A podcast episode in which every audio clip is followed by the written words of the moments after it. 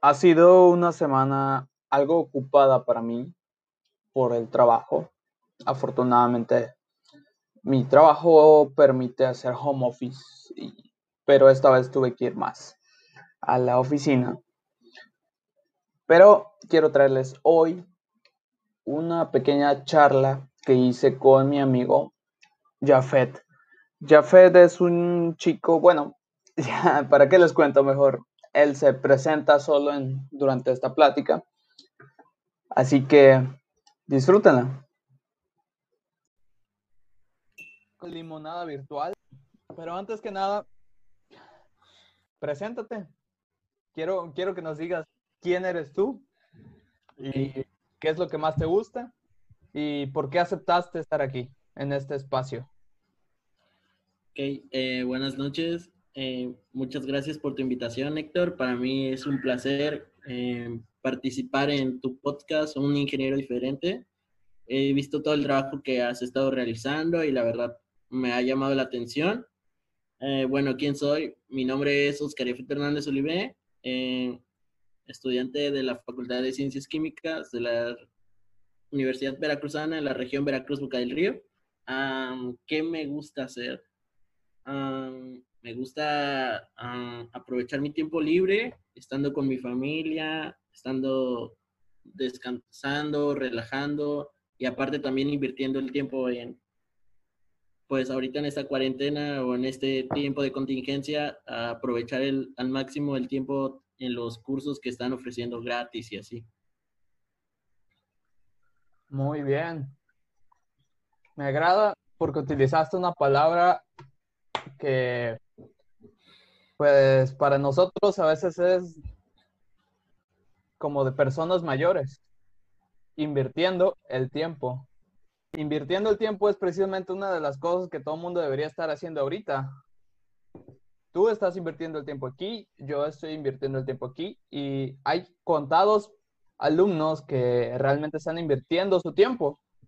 Hace poco, pues vi a Fidel, si ubicas a Fidel, él para mí es uno de esos ingenieros diferentes.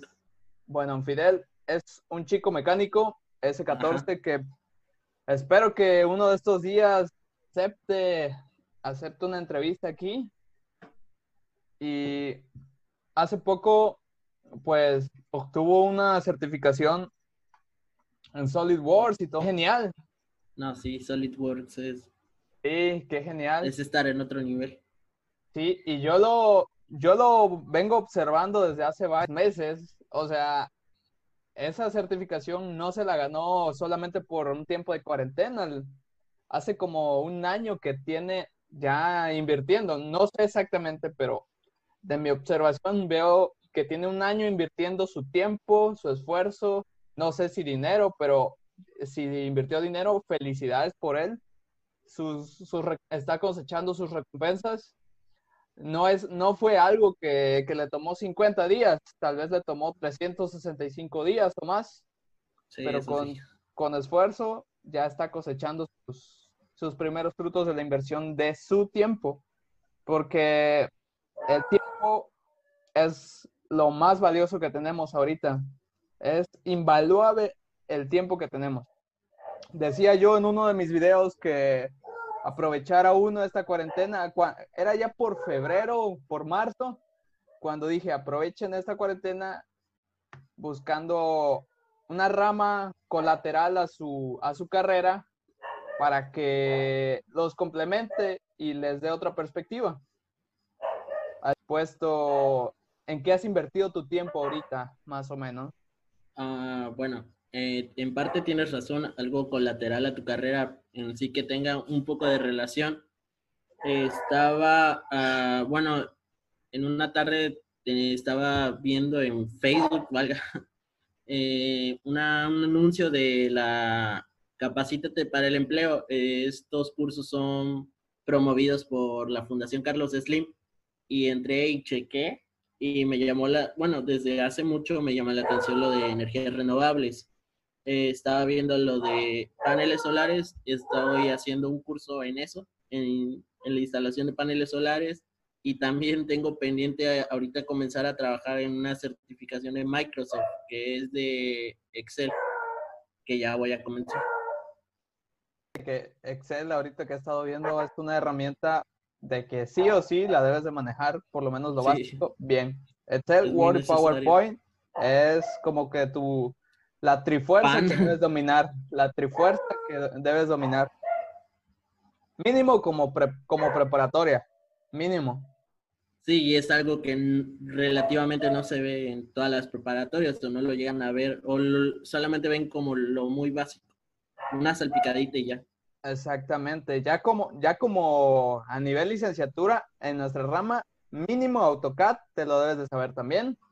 También. SolidWorks ya es más avanzado, pero AutoCAD, esos que son de dibujos de por computadora, es de ley para cualquiera, ¿sí o no? tú, puedes decir que un ingeniero químico no necesita AutoCAD, pero... No, sí lo necesitas. Sí lo necesitas. Hay aplicaciones, ah, no sé, para hacer diagramas, para hacer diseños. No, Hay no tanto para eso, sino para hacer la localización de una planta que quieras instalar o que quieras lograr realizar. Exactamente. Un buen, un buen plano estructurado. Es necesario AutoCAD de, ley. Ya hay otros programas ya más, más enfocados, por decir así. Avanzados y enfocados serían ANSI, serían SolidWorks, Aspen, pero hay otros programas que sí o sí también puedes manejar. Por ejemplo, no sé si conozcas el Engineering Equation Solver, el EES. Eh, no. Ah, bueno, ese es un programa muy, muy básico, pero tiene muchas funciones buenas haciendo cálculos numéricos y resolviendo ecuaciones. Te sirve porque trae datos termodinámicos, trae muchos datos químicos y de propiedades de sustancias. Como, como mecánico a mí me hizo la vida muy, muy fácil. Puedes resolver desde métodos numéricos hasta ecuaciones, te digo, problemas de termodinámica, mecánica de fluidos y te permite hacer diagramas, te da tablas, te da tablas paramétricas, curvas de presión. O sea, es una infinidad. Para la cosa, para la forma en la que funciona, es una maravilla ese programa, Ingeniero en Equation Solver. Y eh, de eso quiero, quiero también hablar, porque tú como consejero alumno, pues estás más cerca de, de eso, de saber esos cambios que vienen para, la Universidad Veracruzana. Supongo que no te, voy a, no te voy a preguntar nada de alto secreto ni todo eso, porque entiendo que, debe haber cierta privacidad para la institución, pero hay cosas como ahorita se está viendo un, un rezago educativo por parte de los estudiantes no sé si tú te has dado cuenta si se ha hablado de esto, pero los, la gran mayoría no ha aceptado aún las clases en línea. Puedo dar mi punto de vista sobre eso de las clases en línea. Sí he notado eh, que varios compañeros de la facultad se han estado quejando en redes sociales, que están hartos de las clases en línea, que los saturan de tareas y así pero siento que también es parte como de adaptarse a los cambios. Lamentablemente estamos en un periodo de contingencia en el que no podemos tener clases presenciales ni aunque tú quieras por las medidas implementadas que están. El chiste de esto es que sí entiendo que hay varios compañeros que no tienen la oportunidad de contar con algún, algún equipo electrónico que pueda para realizar ciertas tareas que les encargan, pero también hay otros que cuentan con todos los recursos y se la pasan quejando nada más. Como en toda discusión, siempre hay que poner un contexto. Les estoy hablando de ah, hay que poner siempre un contexto. Estamos en el siglo XXI y claramente hay universidades que no están ah, en la época del siglo XXI hay un rezago, porque si tú vas a, por ejemplo, yo lo vi en Montreal, no vi exactamente no vi exactamente su modelo educativo, pero era, en primera, el rezago que tenemos es mental, estudiantilmente, ya que los foráneos, no sé si haya foráneos en Montreal, pero los foráneos, nosotros llegamos al, a la Universidad de Montreal un domingo a pasear en la noche y había gente estudiando. Había gente preparándose y, y los veías muy a gusto en, el, en sus bonitas instalaciones y estaban ahí tranquilamente y tenían una muy buena convivencia y estaban con sus proyectos, con sus proyectos. Y yo dije, wow, o sea, es domingo, eran las 8 de la noche. En mi vida, se me hubiera, yo hubiera visto un domingo a las 8 de la noche en Veracruz a un foráneo. No, para nada, para nada. Un estudiante hasta busca excusas para no ir al siguiente lunes. Sí. Y acá estos chicos están en domingo estudiando porque seguramente tienen algo muy importante que hacer mañana. así lo vi yo. Y se están preparando bien. Entonces, imagínate el rezago de, esa de esa mentalidad a la nuestra. Y no solo foráneos, imagínate los locales. Y puede, puede haber muchas cosas. Puede, tal vez allá el modelo educativo sea diferente y les despierte ese interés. ese interés. Pero dejando de lado el rezago mental, el rezago en los planes de estudio se, se, nota, se nota mucho y en la manera de impartir las clases, porque como te dije, hay, hay contrastes. Hay clases que sí se pueden impartir de forma virtual y hay clases que no los laboratorios. Ah, no, obviamente. No, los laboratorios, la práctica es esencial. Esa sí no te la puedes saltar. Sí, hay materias, hay materias que tienen que llevar a saberes teóricos y saberes prácticos. Es así, no puede ser. Es así, para nada. Y se ve, o sea, por un lado, por ejemplo, los chicos de administración sí pueden llevar más clases online, pero por, otro lado, nosotros o las carreras como de ciencias de la salud y las que llevan más, más práctica, no se pueden saltar eso porque si no sería un hueco en sus, en sus habilidades que nosotros estamos ahorita lidiando con estas fricciones de entre detesto las clases en línea, no le entiendo las clases en línea, tal vez se deba a un rezago de la forma en la que aprendemos, en cómo la universidad nos da, los da, nos da los materiales, porque aceptémoslo, sí o sí, la era digital tarde o temprano nos iba a llevar a este punto. Sí. Eh, la pandemia solo aceleró esto. Y no lo digo yo así porque me lo saqué de los huevos. Escucho a, escucho a personas que que están en el ambiente, que son futurólogos, que son, pues, personas ya más avanzadas. Por eso me gusta mucho la información en inglés, porque va muy, mucho más adelantada que lo que nos, lo que se nos da a nosotros en español y lo que se nos da a nosotros por la televisión. Va mucho más avanzada.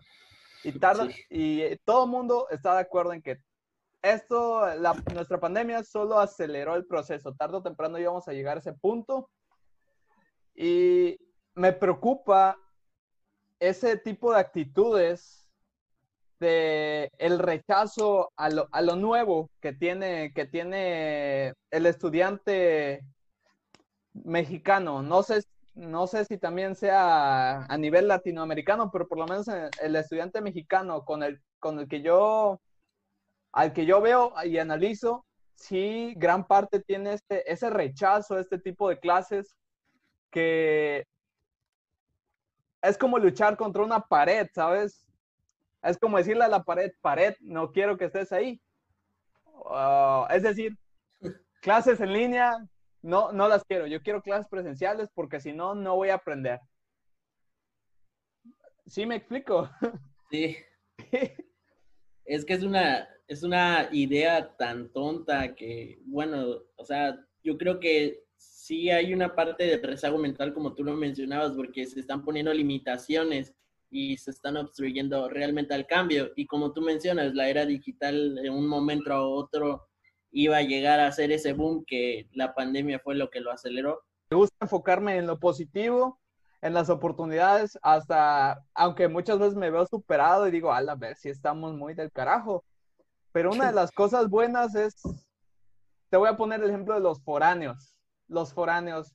Yo como foráneo, durante mis cuatro años y medio, a ver, fueron cuatro años y medio, no sé, pero invertí mucho, mucho, mucho dinero entre hospedaje aquí, en otra ciudad, en los pasajes, la comida, la, los gastos en general. Invertí mucho, mucho dinero como foráneo.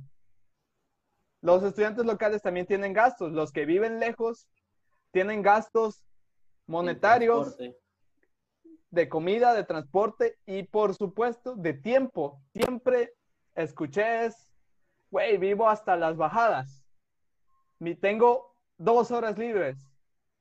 No me puedo ir a huevo, me tengo que quedar aquí. A fuerzas tengo que comer aquí. A fuerzas tengo que dormir aquí. Tengo que llegar temprano porque tengo clases a las nueve y mi última clase es a las ocho. Y ahorita, a ver, te escucho.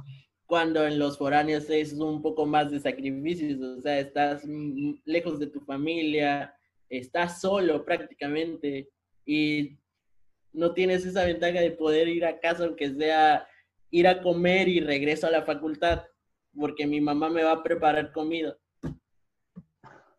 Exactamente. Y si tú lo ves ahorita, si tú aprovechas las clases en línea ahorita, si ves el lado bueno, como foráneo no tienes que mover de tu punto, las clases van a ti, no tienes tú que ir a las clases. Eso viéndolo en un escenario ideal en, donde tu profe da buenas clases, donde tienes buena conexión a internet, donde quieres aprender, en muchas idealidades. Pero si tú pones en una balanza lo que, lo que perdías a lo que ganabas antes, ahora lo que tienes ahora, que es tiempo libre, tiempo con tu familia, más dinero, no gastas en muchas cosas, las clases están aquí y no te expones a muchas cosas porque no solo te exponías a estar solo, te exponías a riesgos como que te asaltaran, como que cuando no estuvieras en casa se metieran a robar porque las zonas universitarias son muy peligrosas, por lo menos aquí en Veracruz a muchas cosas que ahorita no te, estás, no te estás exponiendo como para, como para decir, ok, no quiero este tipo de educación, no quiero este tipo de, yo quiero mis clases presenciales y no, no aprendo. Es cuestión de ponerte una perspectiva mucho más, más, más positiva. No, no quiero sonar positivo de, sí, todo está bien, sino positivo de, bueno a las cosas. Verle el lado bueno a las cosas, ver, ver las oportunidades en lugar de ver... Siempre en lo malo. Exactamente. Porque no sé cómo tú llevas todavía clases, clases en línea, ¿no? A ver, cuenta, cuéntame tu experiencia como, como clase, en tus clases en línea, desde todo, vaya, todo, cómo, cómo es que realizas tus tareas, cómo es que repartes tu tiempo, cómo son tus clases, qué aplicaciones usas, que tu experiencia basta, cómo son tus maestros. Algo muy importante que les mencioné en un podcast llamado Tú eres tu responsabilidad, prueba siendo más grato, es la gratitud que tú le debes de dar al maestro porque él te está enseñando algo. Lo último que debes hacer es un meme pendejo en Zoom. Lo último, lo último. Y eso fue mucho antes de que todos estuvieran conscientes de que esto tiene sus, sus colaterales, esto va, esto va a impactar de cierta forma, porque así como había esos bromistas en el salón de clases presencial, los va a haber en el salón de clases virtual. Así es. Pero vamos, quiero escucharte tu, tu amplia experiencia en lo que han sido las clases virtuales. Pues prácticamente iniciando, eh, tenemos contacto directo con, bueno, yo tengo con los dos profesores que me imparten clases tengo contacto directo. ya sea en un grupo con alumnos o yo que siendo el enlace del maestro para contactar a mis compañeros. Eh, con un maestro de, de, una experiencia educativa estamos trabajando por medio de Eminus. Él nos está subiendo actividades, contenido para estar leyendo y, y básicamente también participamos mediante foros en Eminus, eh, retroalimentando todo el tipo de contenido. Y por el otro, la otra experiencia educativa que estoy llevando, eh, sí he tenido clases en línea y ha sido por medio de Zoom. Eh, hemos tenido videoconferencias con todos los demás compañeros y estamos viendo desde, bueno, regresamos a ver desde donde nos habíamos quedado antes de la contingencia y seguimos avanzando y ahorita teníamos un problemario que entregar y estamos resolviendo cada, cada problema para que no haya dudas ni nada. Muy bien. Y pues con el otro maestro de la otra experiencia educativa también hemos tenido contacto directo y todo ha sido una buena relación entre alumno y docente. Eso, eso es importante, la relación que tengas con tu, con tu maestro, porque a fin de cuentas uno, una de las cosas más importantes son los, son los lazos que creas. No solo, no solo se trata de, ¿cómo te, cómo te digo? De solo ir a, a la, presentarte a la escuela o algo así. Exactamente, no solo se trata de, de tomar ese conocimiento de tu maestro, de extraerle, sino es más que nada un lazo que tú formas con él que te sirve para retroalimentarlo. Y si tú retroalimentas esa interacción, puede que hasta el maestro mejore como tú mejores. Pero si todo ah, solo tomas y... Y no regresas. Y no regresas, solo hay una ley que me gusta mucho que no, no la conocía, pero es que es el dar para recibir. Eh, siempre, siempre tenemos que dar antes que recibir, dar más valor antes que recibir. Y es algo que yo traté de hacer durante mi, durante mi estadía en la universidad. Y veo que hay pocas personas que, que lo hacen, pocos estudiantes, y eso tal vez sea un, motivo por, los por lo que no, no les guste, no les guste estudiar, ir a la escuela. Uno de mis maestros dijo, no hablo de mis maestros de la universidad, dijo que, que la universidad en estos momentos no solo sirve, no solo te sirve para ir a aprender cosas. Hay cosas que ya las puedes aprender en internet, hay cursos para ello. Te sirve muy, muy importante para crear lazos y relaciones. Lazos y relaciones. Y un ejemplo muy bueno, no quiero sonar egocéntrico, pero soy yo. Mi actual trabajo lo tengo no porque, no creo yo que lo haya tenido porque haya sido bueno. No, no digo que sea malo, pero me enfoqué yo en formar una relación con mi actual jefe. Me enfoqué yo en formar lazos. Y no solo con él, sino con otras personas, con otros maestros, que yo sabía que, que podía aportarles algo. Así que no solo nos sirve, no solo nos sirve ir a la universidad, tomar conocimiento de ese profesor, no, no devolverlo, sino formar un lazo, una relación que no sabes si en un futuro ese maestro te puede ayudar más, no a conseguir trabajo, sino a, no lo sé, tal vez mm. quieras investigar, investigar algo y ese maestro que tenga, tenga un puntito de aporte que te, que te abra un panorama más grande. Y es que esos lazos, esos mismos lazos sirven para que, como tú dices, como tener las puertas abiertas cuando tú lo necesites o cuando lo amerites. No es lo mismo, se ve y los mismos maestros, los que son buenos, lo dicen.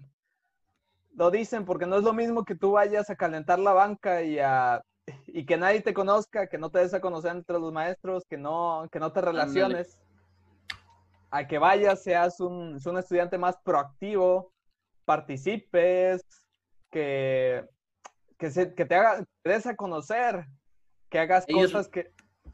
ellos, rápido, ellos rápido se dan cuenta de ese tipo de alumnos.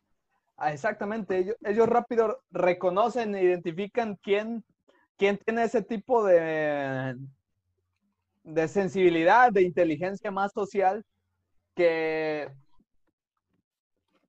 que saben que ese chico va, tarde o temprano va a ser algo grande. No va a ser, se va a separar del montón. ¿Por qué? Porque la universidad ahorita, antes no era solo competencia intelectual. Ahorita ya es una competencia más, en más, más ámbitos. Es una en primera, aptitudes académicas, aptitudes físicas, aptitudes mentales, aptitudes sociales. Como te dije, no es lo mismo alguien que se sienta hasta atrás y que no, no lo van a reconocer porque no quiere ser, no quiere, le tiene miedo a la interacción social, a alguien que se sienta no hasta enfrente, sino en medio, medio. pero participa, alguien que da sus opiniones, alguien que retroalimenta la clase, porque cuando retroalimenta... Muestra iniciativa. Cuando retroalimentas la clase, no solo estás retroalimentando al profesor, estás retroalimentando a tus compañeros. A ti mismo. A ti mismo, a tus compañeros, porque tal vez tus, compañeros tienen una visión, pero tú abordas hacia lo que están viendo, pero tú la abordas de otro problema y le estás añadiendo valor a tus vidas y a la del profesor. Es muy importante que como, como estudiantes te enfoques también en, en compartir, en compartir tus opiniones a la hora de las clases para, para poder hacer, llevar una clase más amena, más interactiva, más aburrida, no solo un profesor que va, pone un problema en el pizarrón y pregunta cómo se resuelve o háganlo. No, es, ese modelo ya está muerto. Tardo o temprano uno se va a dar cuenta de que ya está muerto es obsoleto. Es obsoleto, sino la, interacción cuenta mucho.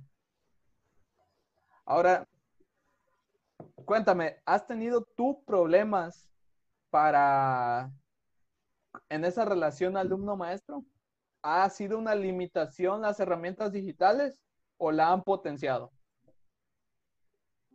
Problemas así como tal de relacionarse con los maestros, eh, no tanto. O sea, tampoco es como que esté muy participativo en clases, pero sí cuando tengo una duda logro eh, comunicárselo al maestro para que no me quede con eso, porque luego hay casos de que tienes esa duda, no quieres decirla porque tienes miedo de que esa pregunta o sea muy obvia o que el mismo docente no te conteste y te quedas con esa misma duda y esa duda a la larga va generando más problemas porque esa duda va relacionada con otras dudas que se van generando.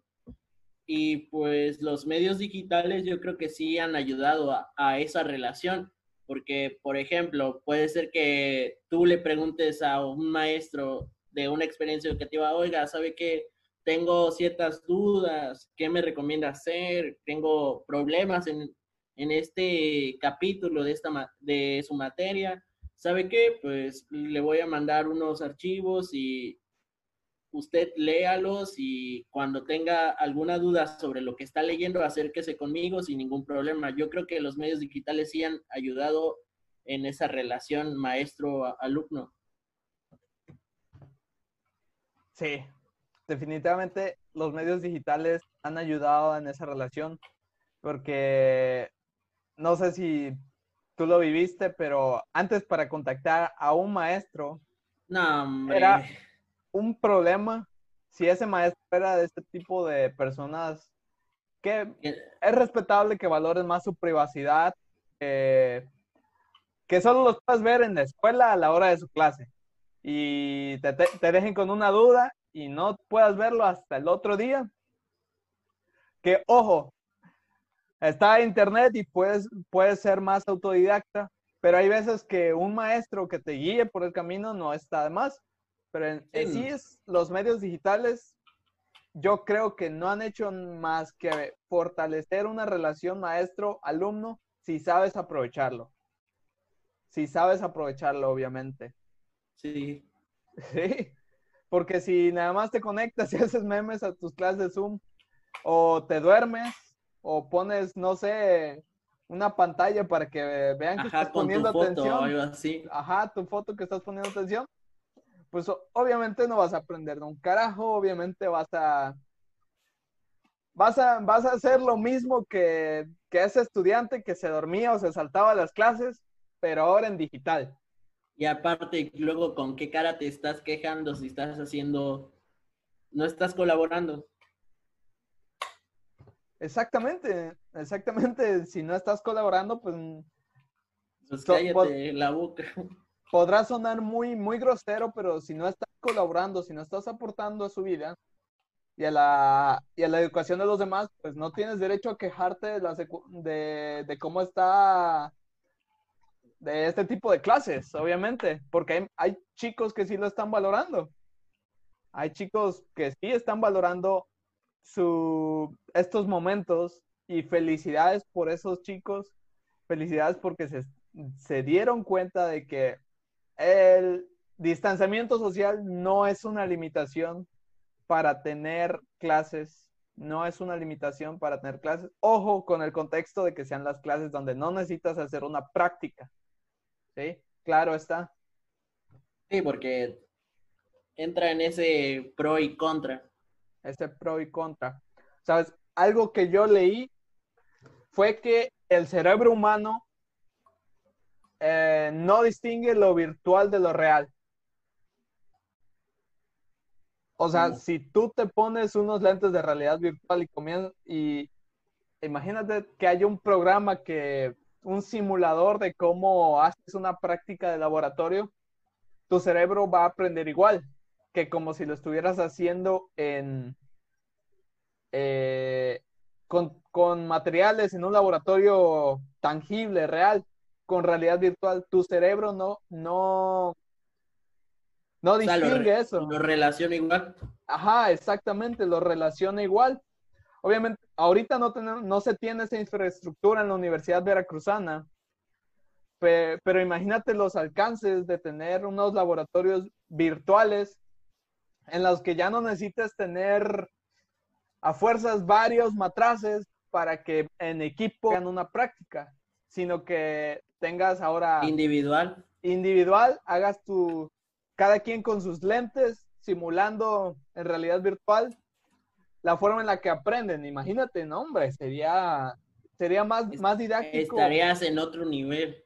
Él podría internalizar esos conocimientos. No que, ves que antes tenías, tenías ese problema de que, no, yo voy a hacer eso y tú vas a hacer esto. El líder del equipo te decía, tú, tú haces esto, tú haces esto, tú haces esto. Y tal vez tú querías aprender a, no sé, no sé mucho de laboratorios, pero la química, la destilación.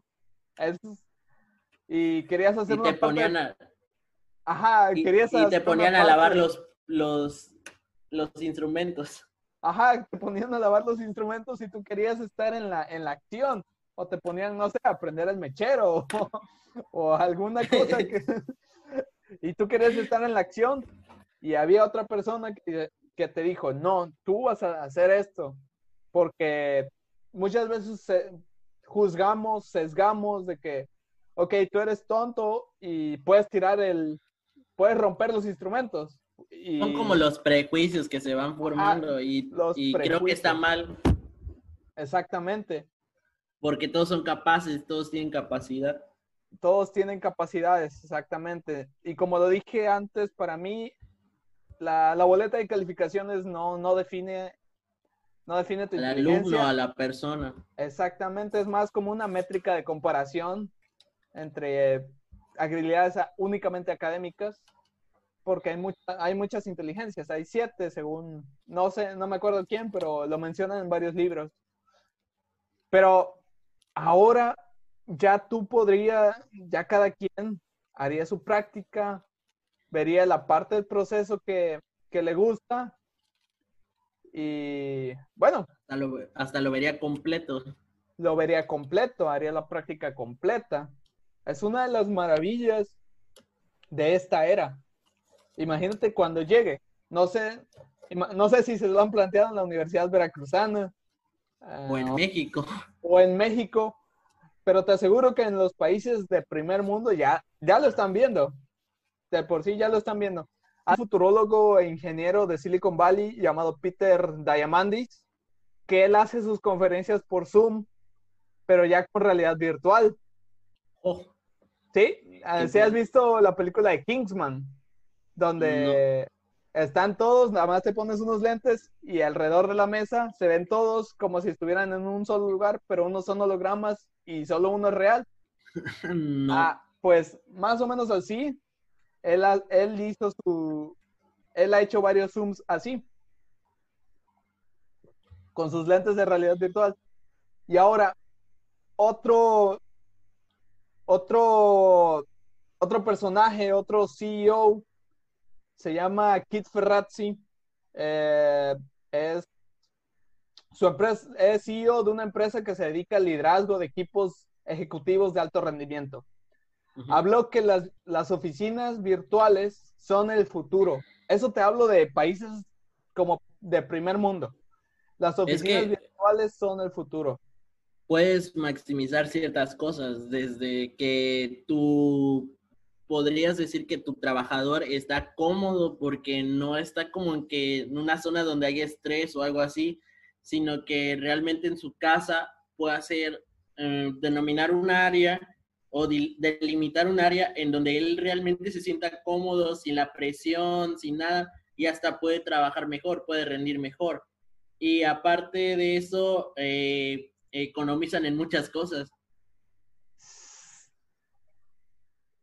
Definitivamente. Imagínate los beneficios de no solo tener tu laboratorio virtual para química y prácticas de química, sino para tus procesos de reactores, tus procesos ya de siderurgia, no sé.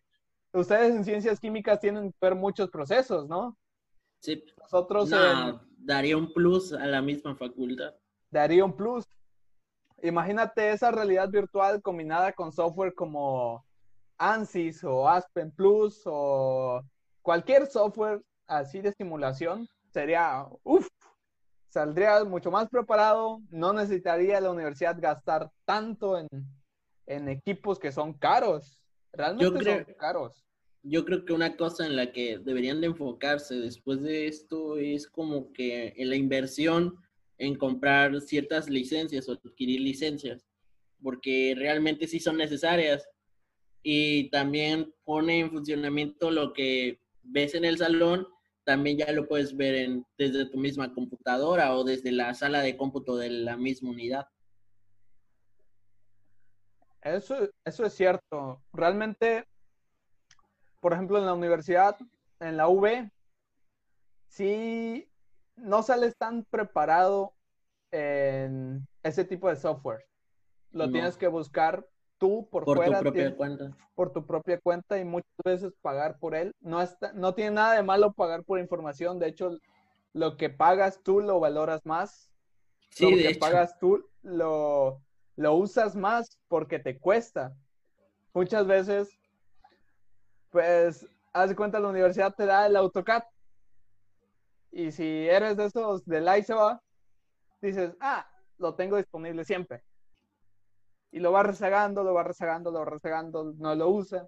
Ya cuando sale, se da cuenta de que desperdició la oportunidad de tener AutoCAD, eh, aprender AutoCAD con una licencia. Porque muchos programas de licencia tienen completo, o sea, vienen ya completos respecto a otras versiones de prueba que traen ciertas limitaciones. Uno de ellos es ANSYS.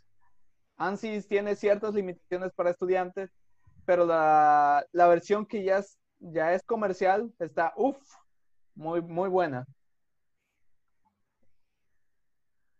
Sí, yo, yo creo que se debe de empezar a invertir un poco más en eso.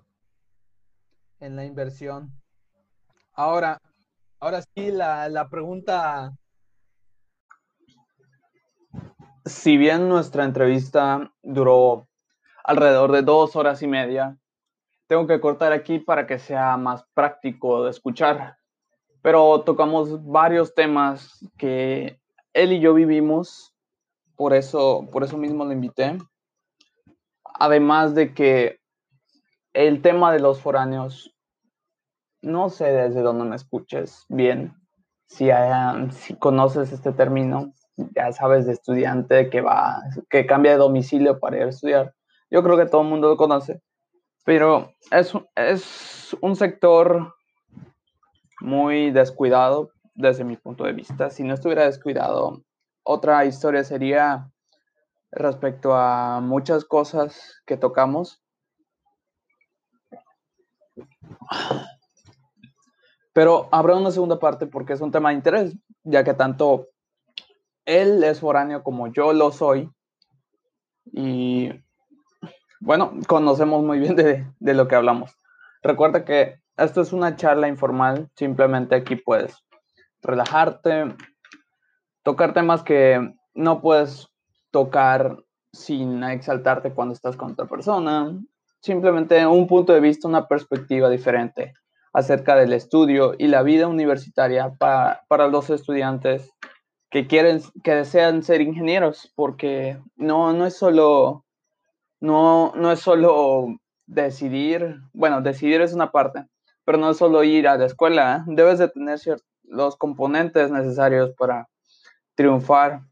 Y triunfar me refiero a por lo menos salir. Ya triunfar en el ámbito laboral es otra historia que yo apenas estoy experimentando con mi propia vida. Pero no, no duraré en compartirles cada cosa que yo aprenda. Ah, si has llegado hasta aquí, gracias, te mando un fuerte abrazo y espero que estés muy bien. Hasta la próxima.